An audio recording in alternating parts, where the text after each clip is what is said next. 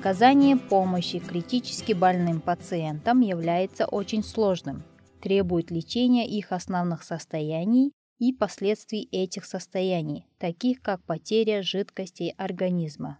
Широкий спектр этих видов лечения по восполнению жидкостей оценивается в кокрейновских обзорах, и один из них был опубликован в августе 2018 года целью изучения влияния введения пациентам дополнительных жидкостей.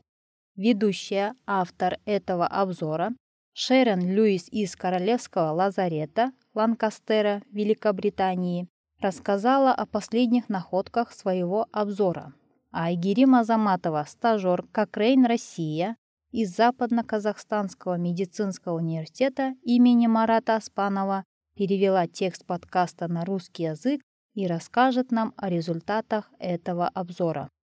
Люди, находящиеся в критическом состоянии, могут потерять большое количество жидкости из-за травмы, ожогов, инфекций, таких как сепсис или других серьезных состояний. Им часто вводят дополнительные жидкости, обычно внутривенно, чтобы попытаться противодействовать этим потерям. Двумя типами наиболее часто используемых жидкостей являются кристаллоиды и коллоиды. Кристаллоиды представляют собой солевые растворы, они дешевые, просты в использовании и обеспечивают немедленную реанимацию, но малые молекулы, содержащиеся в этих растворах, быстро проникают в клетки и могут вызвать отеки или опухание. Коллоиды содержат более крупные молекулы и могут быть более эффективными для увеличения объема жидкости в крови. К ним относятся крахмалы, декстраны, желатины и естественно встречающиеся коллоиды, такие как альбумин или свежезамороженная плазма или СЗП. Однако они дороже и есть опасения по поводу их побочных эффектов, включая почечную недостаточность, нарушение свертываемости крови и аллергические реакции.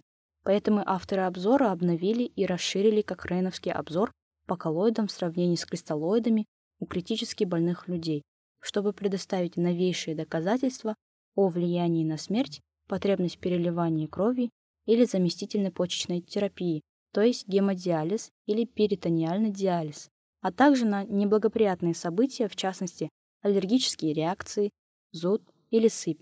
Авторы сосредоточили внимание на критически больных людях, которым требовалось восполнение объема жидкостей в больнице или в условиях чрезвычайной ситуации вне больницы, но не включали исследования новорожденных, женщин, подвергшихся операции кесарево сечения, или людей, которым предстояла операция любого типа.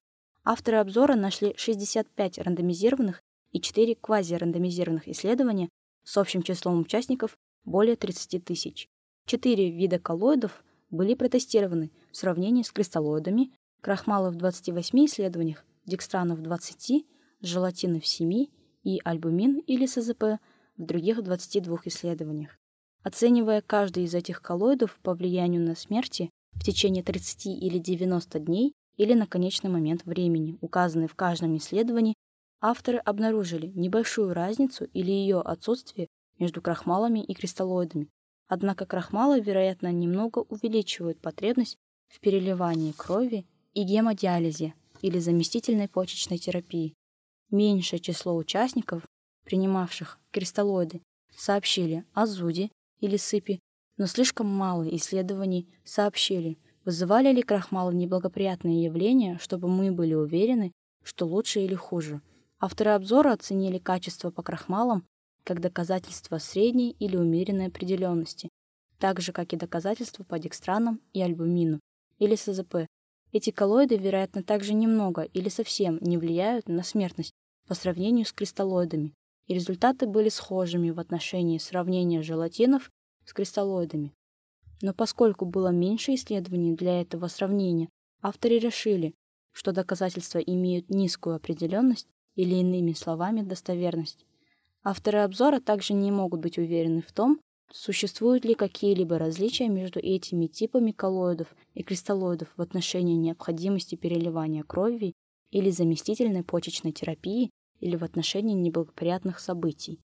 Это шестое обновление этого обзора, и остается надежда на то, что определенность доказательств будет увеличиваться в будущих обновлениях, потому что авторы нашли некоторые исследования, которые не могут быть включены в настоящий момент, и по меньшей мере три текущих исследования, все еще проводятся, и они должны быть доступны в ближайшие годы. Если вы хотите прочитать полную версию этого последнего обновления и следить за следующими, вы можете найти его с помощью поиска «Коллоиды в сравнении с кристаллоидами» на сайте Кокрейновской библиотеки cochranelibrary.com.